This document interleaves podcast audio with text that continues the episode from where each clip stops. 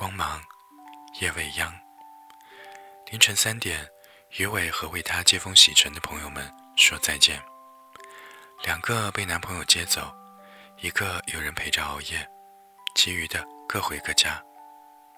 刚才还朋友成群，可现在，于伟孤独成了狗。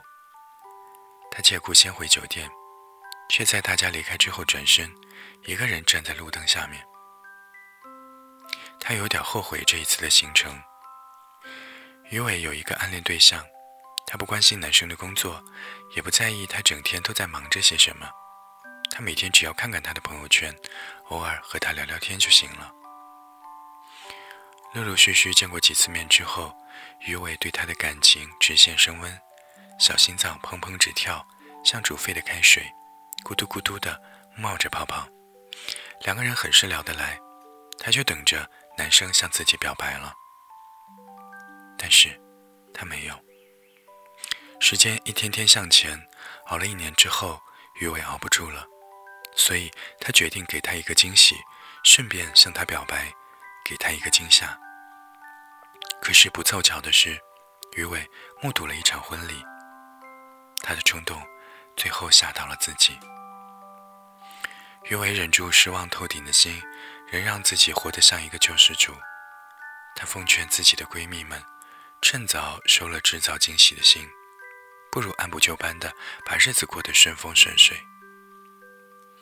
别人貌似不懂她在说些什么，但她觉得自己该提醒的都已经提醒了。是啊，于伟好失望。他喜欢的那个男生站在路边吻着自己的新娘，他可真是不低调。摄影师围了一堆。想必照片也拍了不少，确实对得起他的一副好皮囊。于伟这时应该冲上去给他祝福的，然而他忍住了。隐忍一直是他的优点，他还有一个优点，那就是不打扰。所以在呼朋唤友的路上，他纵然心情阴郁，有万般不舍，但是他还是把他从好友名单当中给删除了。任他如花美眷，现在都与自己无关了。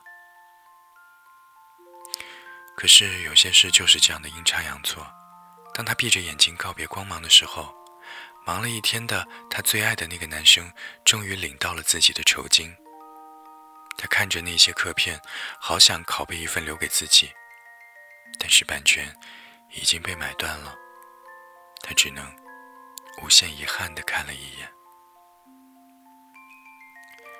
对活着的那些人来说，他们的故事只能够记录一站或者是一程，却记不完这一生。